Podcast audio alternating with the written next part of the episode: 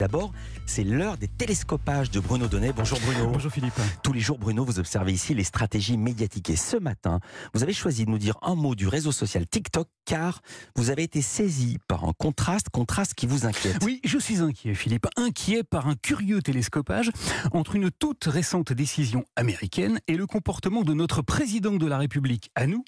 Je vous explique. On l'a appris avant-hier, aux États-Unis, tous les fonctionnaires auront bientôt l'interdiction formelle d'utiliser le réseau social chinois TikTok. Le Canada a d'ailleurs pris la même décision, tout comme les Pays-Bas et la Commission européenne qui interdit TikTok à ses 3300 employés.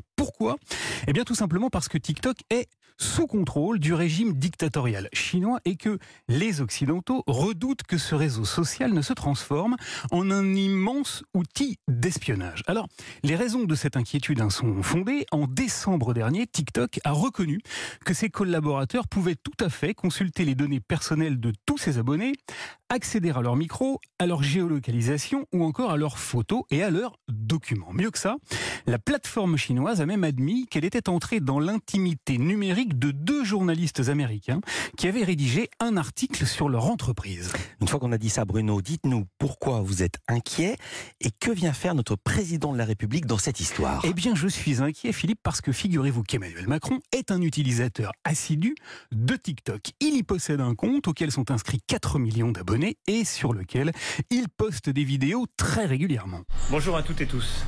Voilà, je suis aujourd'hui au Cameroun. Donc, je suis inquiet à l'idée que les autorités chinoises puissent l'espionner, savoir à tout instant ce qu'il fait, à qui il parle et à quel endroit il se trouve. Bonjour à tous et toutes. Voilà, je suis à Alicante dans un, un sommet européen. D'ailleurs, sans que personne ne sache encore pourquoi, le 27 janvier dernier, le compte TikTok d'Emmanuel Macron s'est retrouvé mystérieusement suspendu, banni pendant quelques heures. Et oui, le président de la République s'est fait ban comme un vulgaire adolescent qui en aurait trop montré. Voilà, alors je suis inquiet à l'idée que les Chinois surveillent d'un peu trop près notre président, mais je suis inquiet aussi que voulant imiter les prudents américains, Emmanuel Macron ne se décide à supprimer son compte. Ça serait terrible car il y poste des contenus impérissables. Moi, je suis pour le régime flexitarien. Car grâce à TikTok, Emmanuel Macron est en prise directe avec la jeunesse de la nation à laquelle il trouve ainsi le moyen de s'adresser les yeux dans les yeux. On sait qu'il y cause conduite alimentaire avec Lucas. J'ai Lucas sur Snapchat. Plus de légumes, moins de viande. Écologie et de reforestation avec Olivier. Olivier sur Twitter qui m'écrit Comment peut-on planter 300 000 arbres par jour sur 10 ans?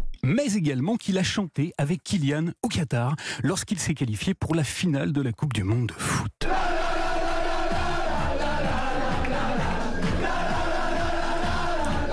Car sur TikTok, Emmanuel Macron peut enfin parler le jeune. Alors je dis banco. Les préservatifs gratuits pour les moins de 25 ans. C'est là qu'il a annoncé la nouvelle en exclusivité. Sortez couverts comme euh, disent les grands auteurs. La vaccination des jeunes contre les virus sexuellement transmissibles, pareil, sur TikTok. Je pense au papillomavirus, où on veut aller beaucoup plus loin et beaucoup plus fort pour euh, les jeunes filles, les jeunes garçons. Un message jeune pour un DJ branché sur TikTok encore. Bonjour DJ Snake, je suis dans un endroit que vous connaissez bien. Et un clin d'œil aux jeunes youtubeurs les plus célèbres du moment sur TikTok toujours. La fameuse chanson de nos amis McFly et Carlito. Alors voilà, au moment où le Sénat est en train, là, à l'instant même auquel je vous parle, de choisir les 19 sénateurs qui vont prendre part, cet on peu plus sérieux, à une commission d'enquête sur les dangers de TikTok, le président de la République va devoir faire un choix continuer à y inspirer la jeunesse ou risquer de s'y faire aspirer toutes ces données par le régime chinois Car oui, Philippe, c'est aussi prosaïque que ça. Inspirer ou aspirer, il faut choisir. Pas mieux. Merci beaucoup Bruno Donnet. À demain. À demain.